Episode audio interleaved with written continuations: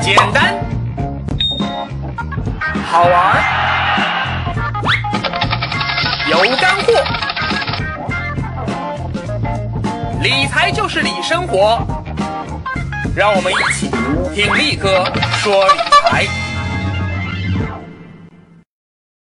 力哥说理财，简单又好玩。大家好，力哥说理财第三季节目啊，是一边在讲基础的理财知识，一边呢也间歇性的会讲一些具体的投资技巧。那经过前两集呃讲的都是理财知识之后啊，今天这一集力哥准备继续来和大家聊一聊一个具体的投资技巧。之前第二集节目中啊，力哥曾经用整整十二集的节目这么大的一个篇幅来详细介绍了分级基金啊。但其实事后我想想啊，即使用十二集节目讲，还是没有把分级基金完整讲清楚。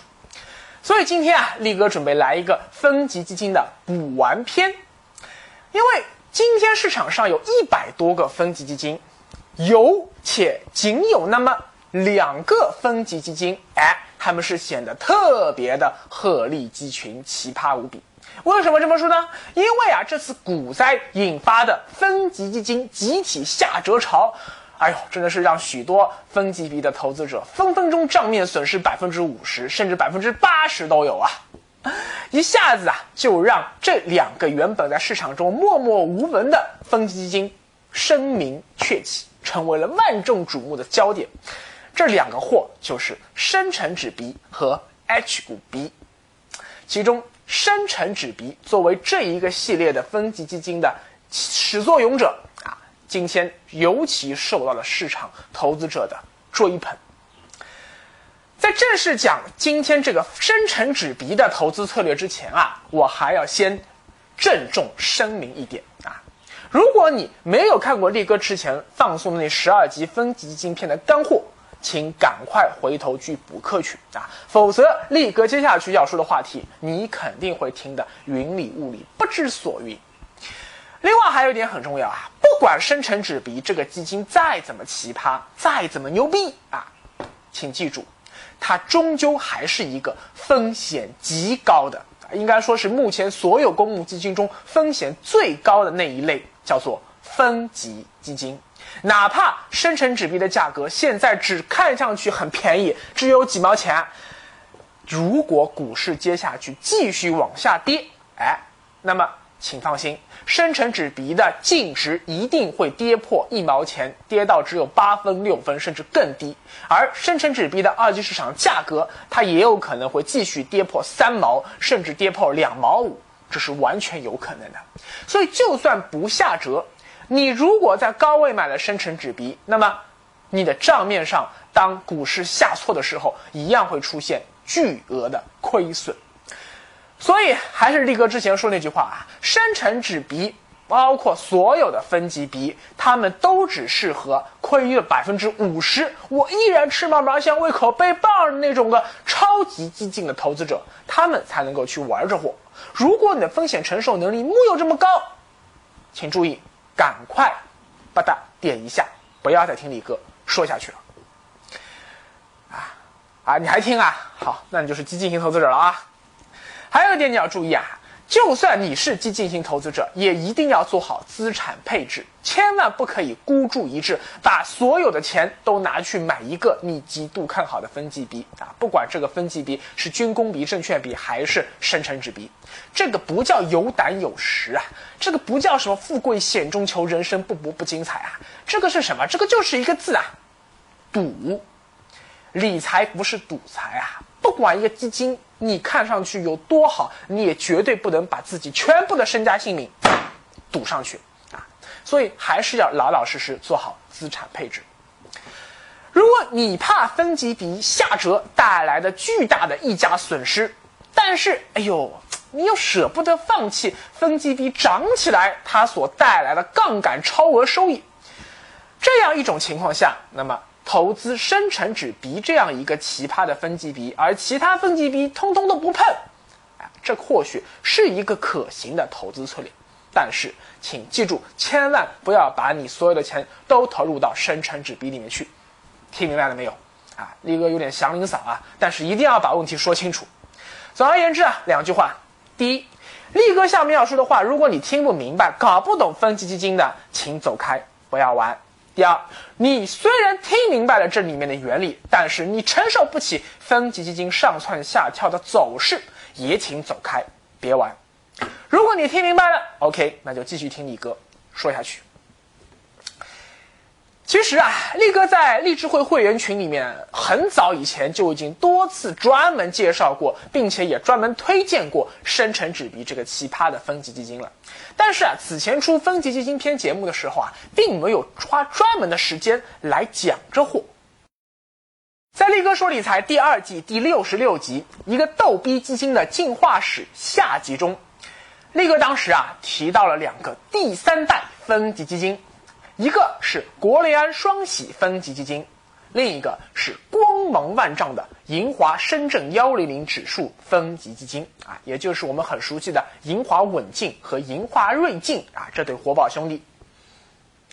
但是就在二零一零年，几乎和银华瑞进同时诞生的还有另一个当时正处于探索期的分级基金，名字叫做申万灵信深圳成指分级基金。当然，最初那会儿，它并不是跟踪这个深圳成指的，也没有今天我们所熟悉的啊深成指 A、深成指 B 这些个。当时它的名字叫做申万收益、申万进取。哎，你看啊，那会儿诞生的分级基金啊，都不流行直接叫啊某某 A、某某 B 啊这么简单粗暴，一看就懂。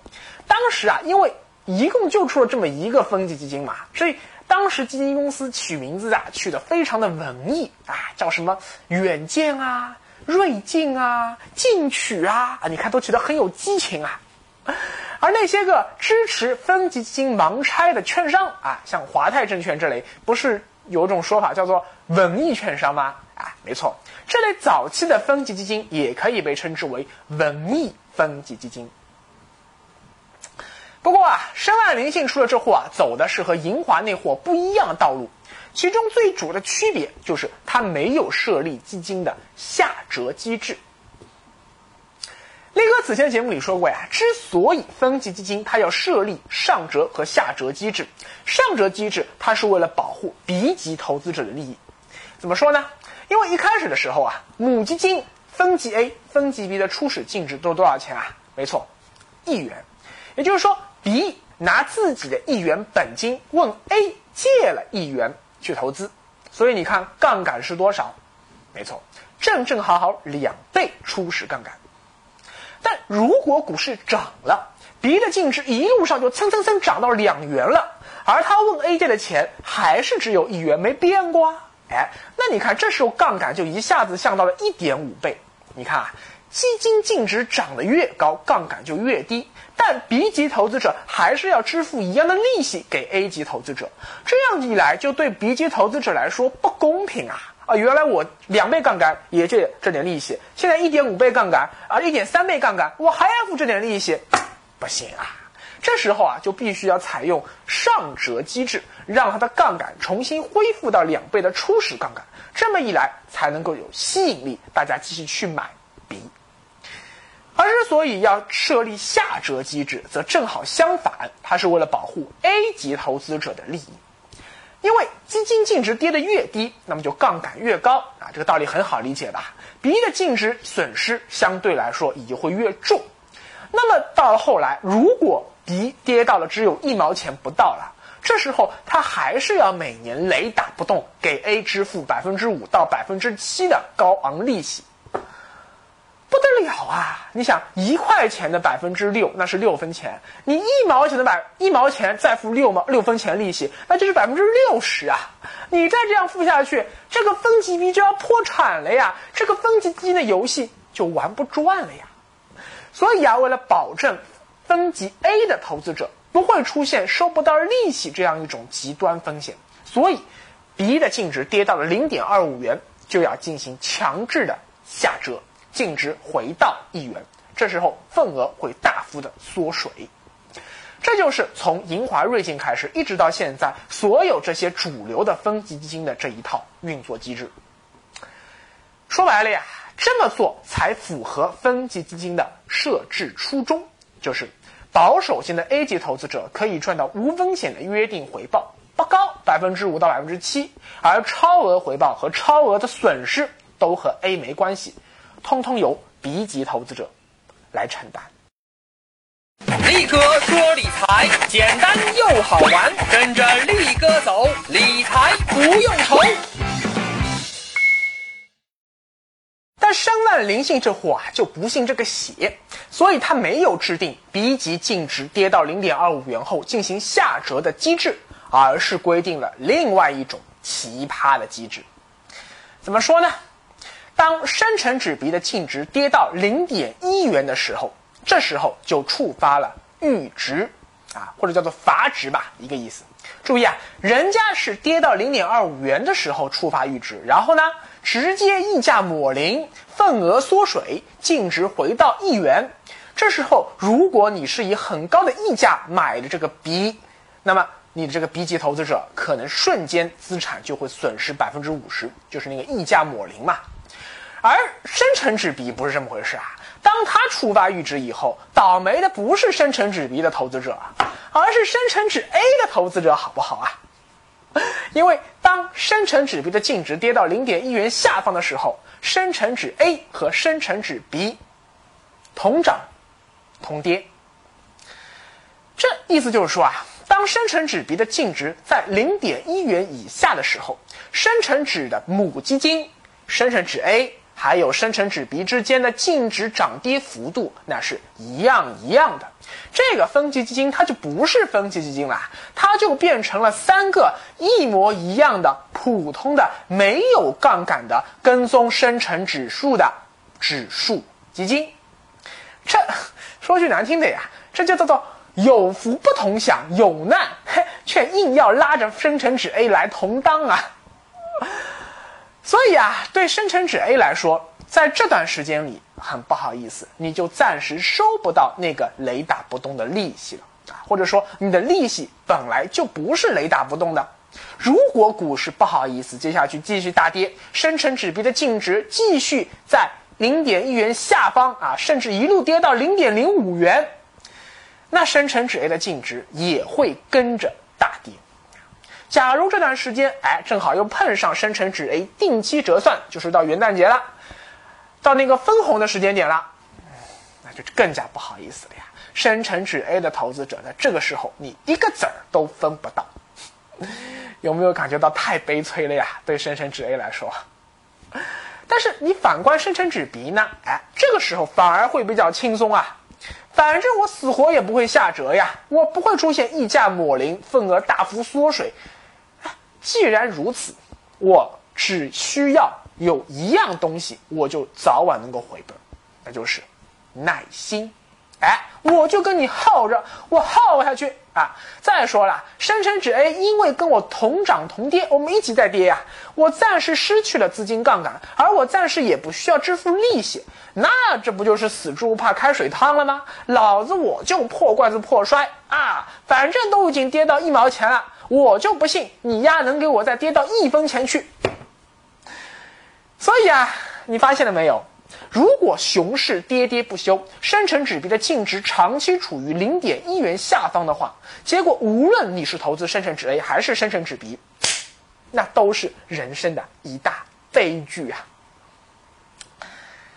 但是啊，如果很快生成纸币在跌破零点一元以后，哎，它的净值又重新回到了零点一元的上方，好嘞，这时激动人心的好戏才真正上演了。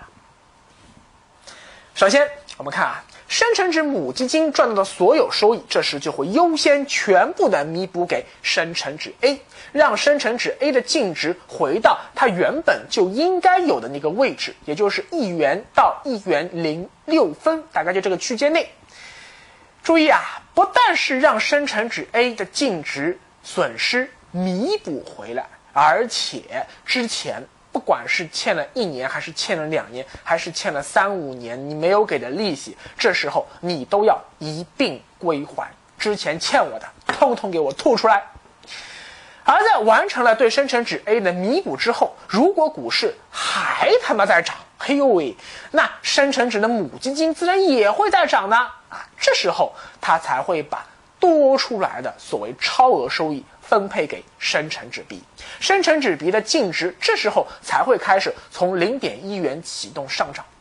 所以啊，你就会看到这个市场会出现这样一种奇葩景象：明明这两天股市天天都在涨，但是深成比，呃，深成纸币的净值就是每天都是零点一元，雷打不动。为什么？就是因为这个道理，它的收益通通都弥补给深成纸 A 去了。因为力哥很早以前就开始了解、关心、研究这个生呃这个分级基金了，所以很早以前我就已经发现说，生成纸币的这样一个奇葩的机制啊，和比生成纸币更早诞生的瑞和沪深三零指数分级基金的模式有点像啊。啊，不好意思啊，这个基金力哥之前也介绍过，但是由于这个基金的模式最后也被市场所淘汰了，所以我就没有细说这个基金的运作模式。但你可能会问了呀，为什么包括我刚刚说的瑞和沪深三零零，还有呃像国联双喜，包括更早的长盛同庆啊、国投瑞福啊，最后这些分级基金都推倒重来，彻底转型了，唯独申万灵信这个独苗坚持到了现在，而且一直都没有变，为什么呢？我觉得吧，归根到底是因为。分级基金它就是一个不断进化的过程啊，所以力哥之前专门用两期节目来讲了分级基金的进化史。当分级基金从鱼进化到人整个过程中间，前面我说那些个啊，他们只不过是进化到了两栖动物啊，什么癞蛤蟆呀、蜥蜴呀这些个，而到了申万灵性这个，它已经进化到了灵长类动物啊，就是进化到了猴子、猩猩的阶段了，它已经非常接近人了。正是由于它这种奇葩机制的存在，不但没有妨碍它继续在市场中存活下去，反而因为其他相似的竞争者都死光了呀，就它这一根独苗活着了呀，所以反而对投资者产生了独特的吸引力。那就是当其他的分级比纷纷的在下折或者是恐慌中啊。接近下折的时候，哎，因为生成纸币它永远不会下折，所以这时候生成纸币有可能会不跌反涨。你看奇葩吧？好了，搞明白了生成纸币的来龙去脉，接下去你肯定要问了呀，李哥呀，那我们现在是不是可以投资生成纸币呢？啊，或者说我们应该如何正确的去耍玩这个奇葩的货色呢？我们下回再说。呃，不不不不，你说该怎么样才能玩好撸啊撸呀？呃，这个这个不好说。不不不不，你就告诉我呗，人家想学嘛。呃，那就那就交出你的一血吧。